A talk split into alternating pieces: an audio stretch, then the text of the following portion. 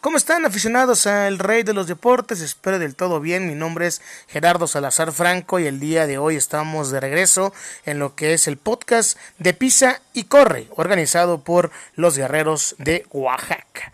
Y para culminar lo que es el año de 1996, el año de debut de nuestro equipo bélico, bueno, Oaxaca tuvo un año complicado, un año de adaptación a lo que es la pelota profesional y culminó la temporada en la zona del centro con un récord de 46 ganados y 64 perdidos. Ese año, como habíamos dicho anteriormente, el manager fue Alfredo el zurdo Ortiz y Oaxaca por primera ocasión en lo que fue la Liga Mexicana en su historia, bueno, Oaxaca tuvo ya un nombre en el libro de los récords que fue el norteamericano Will Flint del equipo bélico, quien tuvo el récord de más ponches en toda la temporada.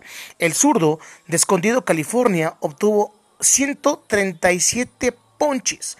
Pasó en un total de 137 rivales por la vía de los Struckouts. Aparte, en el juego de estrellas, el cual fue organizado en el Parque del Seguro Social en ese año en la Ciudad de México, el jugador más valioso fue uno de los guerreros de Oaxaca, quien fue Joel Chimelis por parte de la zona de El Sur. El resultado en ese partido, seis carreras por dos.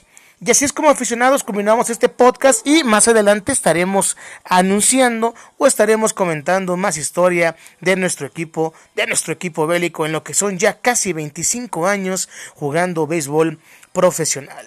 Recuerden quedarse en casa, quedarse en casa para regresar lo más rápido posible al templo bélico y así poder disfrutar cada momento, cada jugada de nuestro equipo oaxaqueño. Recuerden también que por www.guerreros.mx diagonal tienda diagonal usted puede adquirir los productos oficiales de los guerreros de Oaxaca, los cuales los jerseys ya están incluso en la venta en, esta, en este sitio web los jerseys que serán y que utilizarán los guerreros en esta temporada 2020. Mi nombre es Gerardo Salazar Franco, que se encuentren del todo bien y nos vemos en el próximo podcast aquí en De Pisa y Corde. Y recuerden que en Oaxaca todos somos guerreros.